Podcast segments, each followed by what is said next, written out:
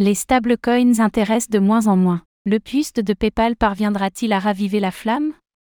L'annonce récente du stablecoin Pust par PayPal a suscité des réactions variées dans la communauté crypto.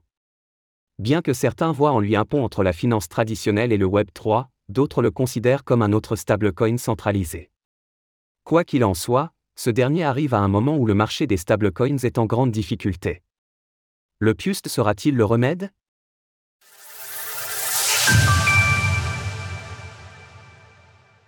Le Pust de PayPal tombe-t-il au mauvais moment?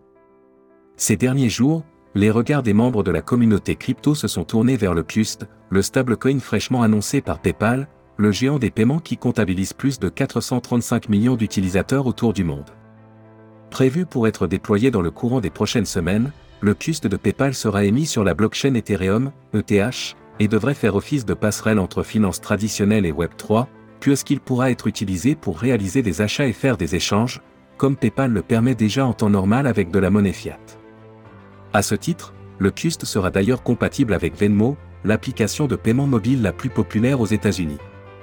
L'annonce du Qust a été reçue de façon plutôt mitigée, certains y voient une voie de démocratisation pour l'écosystème des crypto-monnaies, là où d'autres perçoivent simplement un énième stablecoin centralisé, le code Solidity employé dans le smart contract a une fonction de gel intégrée, tout comme pour l'USDT de Tether et l'USDC de Circle.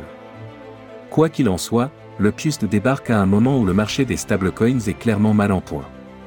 Effectivement, depuis que le nombre de stablecoins en circulation a atteint son pic au mois d'avril 2022 avec plus de 182 milliards de dollars de capitalisation, celui-ci n'a fait que décliner depuis lors, et ce mouvement a été amplifié depuis l'effondrement de FTX au mois de novembre 2022. Ainsi, depuis le début d'année, l'offre de stablecoins en circulation a diminué de 12%. Le Pust de PayPal pourra-t-il changer la donne? Une réglementation claire, clé de voûte de l'adoption.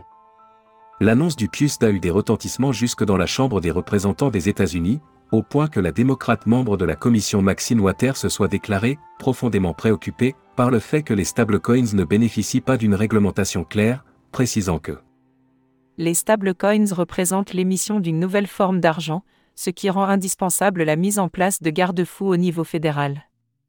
C'est précisément à cela que souhaite répondre la Commission des services financiers avec sa proposition de loi baptisée Clarity for Payment Stablecoins Act poussée par Patrick MC Henry, son actuel président, qui avait d'ailleurs également réagi de façon explicite à l'arrivée du PUST. Cette annonce est un signal clair que les stablecoins, s'ils sont émis dans un cadre réglementaire clair, sont prometteurs en tant que piliers de notre système de paiement du XXIe siècle. Ce projet vise à mettre en place une surveillance fédérale et étatique des émetteurs de stablecoins, Tether, Circle, entre autres, en leur imposant divers critères réglementaires. Bien que Maxine Water ait pourtant collaboré à ce dernier, cette dernière a soudainement émis des réserves à son encontre sans que l'on sache précisément pourquoi. Encore au stade préliminaire, le projet devra être peaufiné avant d'espérer être adopté définitivement.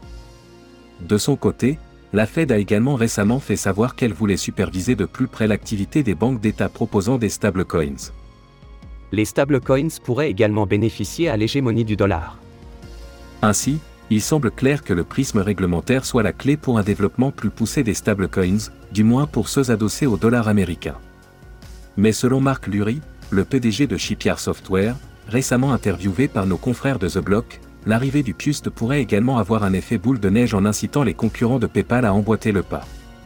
Si PayPal peut prouver l'utilité des stablecoins, non seulement leur utilité deviendra indéniablement claire, mais d'autres institutions financières traditionnelles seront confrontées à un impératif concurrentiel pour adopter les stablecoins également.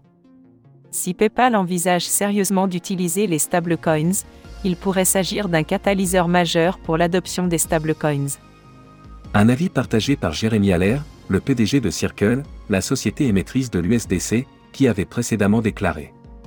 C'est un signal fort que les paiements quasi instantanés, sans frontières et programmables sous forme de stablecoins sont là pour durer.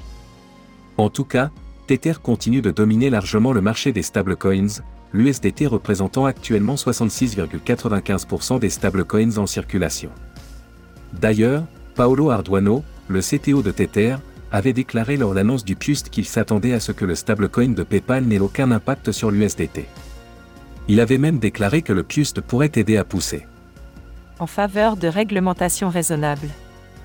Ainsi, les États-Unis auraient tout intérêt à développer un terrain favorable pour les stablecoins adossés au dollar s'ils souhaitent conserver leur hégémonie financière, plus remise en question que jamais. En 2000, les dollars représentaient environ 73% des réserves mondiales des banques centrales, alors qu'ils n'en représentent aujourd'hui plus que 59%. Une baisse qui pourrait très probablement être appuyée prochainement par le développement à grande vitesse des briques.